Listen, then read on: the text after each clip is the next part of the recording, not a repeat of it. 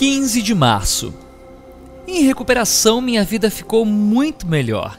Tinha mais dinheiro, mais saúde, me sentia amado e as minhas conquistas, embora fossem muito pequenas aos olhos dos meus parentes megalômanos, foram saboreadas com uma alegria especial de que eu estava caminhando no rumo certo. Rumo ao progresso e não mais à perfeição. E comecei a acreditar que podia fazer muitas coisas que eu já tinha desistido. Ter meu próprio negócio, por exemplo, achava que já tinha amadurecido o suficiente para ser um empresário responsável e tive muito sucesso. Embora todos aqueles compromissos no início me apavoravam, eu venci e quando algo não tinha solução, eu me concentrava no passo 3. Quando os meus dias de empresário apavorado passaram, tudo começou a ficar um pouco monótono.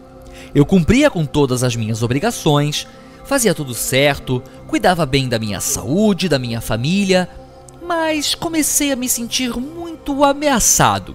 Ameaçado de que alguém me roubasse, me traísse, me sabotasse. Comecei a ter medo de que toda aquela felicidade me abandonasse e comecei a ter muito medo da vida boa que eu tinha construído. Nas reuniões compartilhando os meus medos, percebi que eu não tinha sido treinado para ser feliz. Percebi que quando eu tive o meu primeiro período de tempo bom, eu recaí no velho hábito do e se. Percebi que funcionava bem em tempos de loucura e crise, mas que quando tudo aquilo passava, eu não sabia usufruir de uma vida boa não sem sentir medo. Lembro bem do meu primeiro ano de casado, tudo era tão bom, tão perfeito, e eu me sentia com medo o tempo todo. Então, naqueles primeiros anos de recuperação, eu estava determinado a não permitir que a alegria acabasse novamente.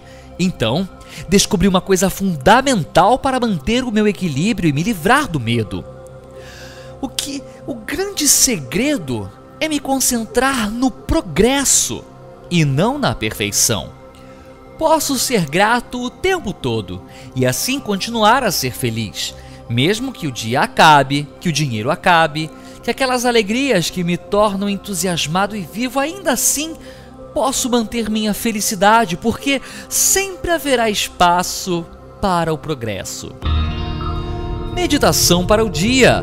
Meu progresso espiritual é meu equilíbrio e o progresso espiritual é eterno.